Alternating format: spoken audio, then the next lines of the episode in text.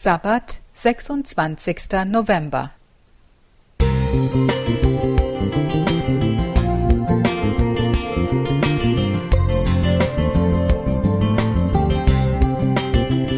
Ein kleiner Lichtblick für den Tag.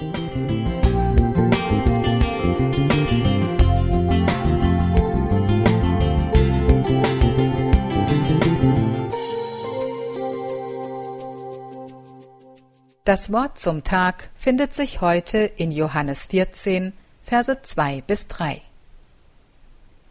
In meines Vaters Hause sind viele Wohnungen. Wenn's nicht so wäre, hätte ich dann zu euch gesagt, ich gehe hin, euch die Städte zu bereiten?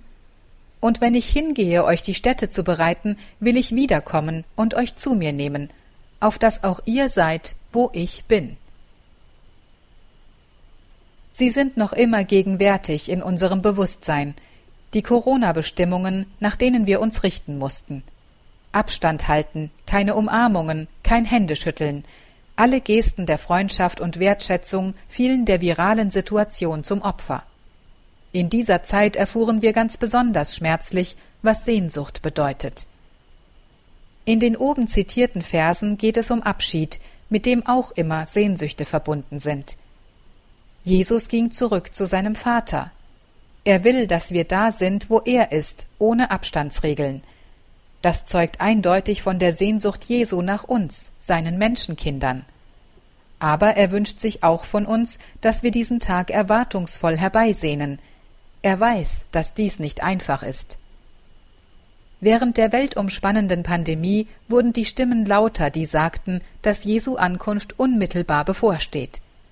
Ich wage dies nicht zu behaupten, denn Jesus sagt ganz unmissverständlich, dass niemand Zeit und Stunde weiß, außer Gott selbst. Er sprach aber zu ihnen, es gebührt euch nicht, Zeit oder Stunde zu wissen, die der Vater in seiner Macht bestimmt hat.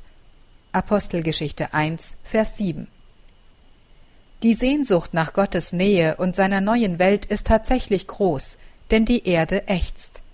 Die Tiere ächzen unter den Umweltkatastrophen, ich denke nur an die verheerenden Waldbrände in Brasilien und Australien.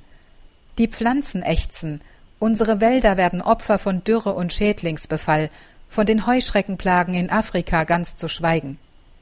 Die Alten, Schwachen, Kranken und Vernachlässigten ächzen unter den Bedingungen, denen sie ausgesetzt sind. Die Sehnsucht danach, dass alles gut wird, ist groß, und sie wird erfüllt werden. Aber wir brauchen einen langen Atem. Gott allein weiß, wann die Zeit erfüllt ist und wann die Zeitrechnung aufhören kann. Lasst uns die Erwartung der Wiederkunft Jesu nicht in den hintersten Winkel unseres Herzens abschieben, sondern freuen wir uns darauf, dass es geschehen wird. Sieglinde Wilke Musik